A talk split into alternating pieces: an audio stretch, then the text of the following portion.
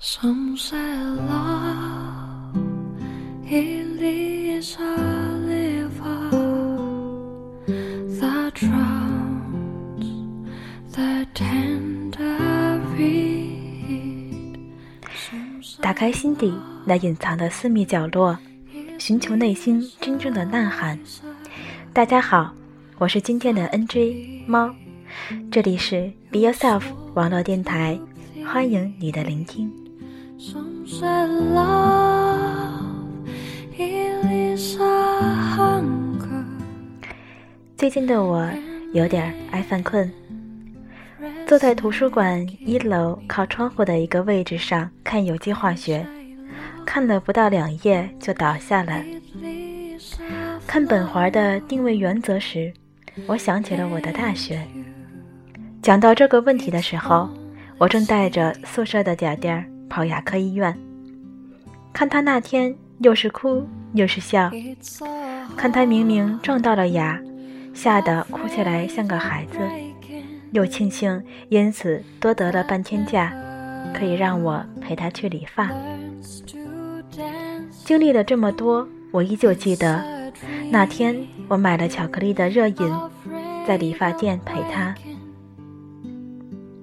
四月份到现在，我把它归为埋单时期，为曾经的大学四年埋单的一段时光。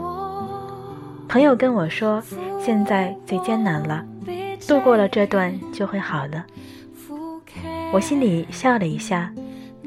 每次当自己觉得就要趴下的时候，我都会对自己说，现在是最艰难的时候，度过了这段时间，你就又是无敌的。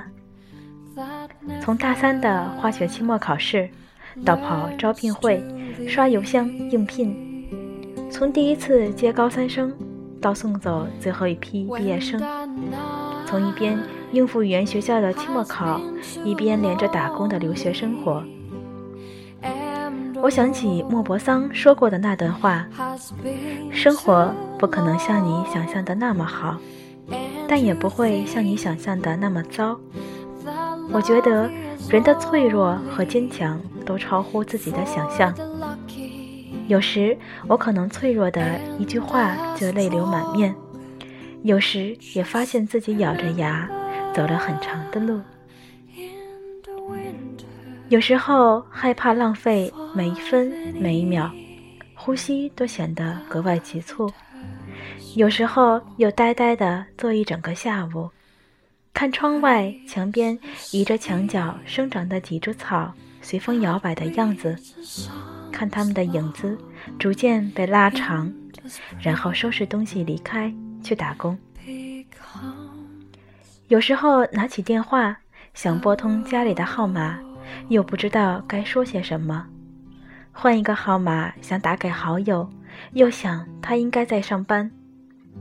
想给埋在心里的孩子们问候几句，却觉得远离了他们生活的我，或许只需要远远地注视他们的成长就够了。所以觉得这样的一张电话卡，对于我来讲，也只是一种心理安慰罢了吧。开始学会把一切看得很淡很淡。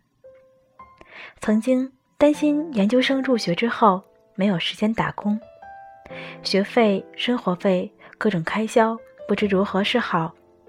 然而没想到的是，最后还是自己主动辞掉了打了一年多的工的店。好友曾对我说：“钱是什么？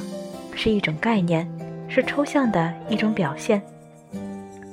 现在想想，是呀，这个世界本来不存在金钱，它本身就像是一种抽象的概念，就像思想一样。我们感受得到思想，我们能感知自己的想法，然而我们看不到、摸不到。当你需要思想的时候，它自然而然的就会出现。钱。也是如此。当你想要的时候，你就会有能力得到它，于是你就拥有了钱。当你花掉之后，他也会自然而然的离开。他本来就不属于你，也不会在你身上停留过多。抽象的东西，不属于你的东西，生不带来，死不带去的东西，也就是一种表象罢了。那时候好友说的，会不会就是这个意思呢？偶尔想一想，我究竟还要再经历多少，才能像解谜般的解开好友们曾经说过的那些话？我常常觉得，无意中谁在指引着我走一条路，让我遇到一些人，让我经历一些事。一直以来，我都以为我只是一个旁观者，看朋友们的喜怒哀乐、悲欢离合。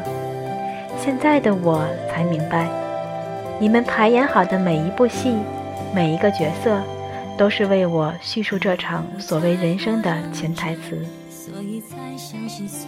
现在的我总是能感到，你们慢慢的回到了我身边，在电车上，在打开窗户感觉到风拂面的时候，在店里的阿拉伊巴低头拿箱子的时候，我分明听见了有人在喊：“Lucia，Lucia，We are here。”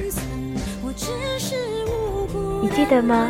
在你家那扇大大的落地窗后。在那个窗帘后，七岁的你看过这样的一本书。那本书的书名，我至今只剩下一个模糊的印象，只记得有这样的一个单词：Lucia。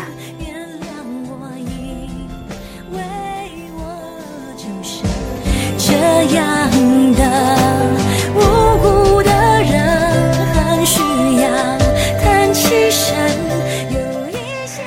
这篇日志。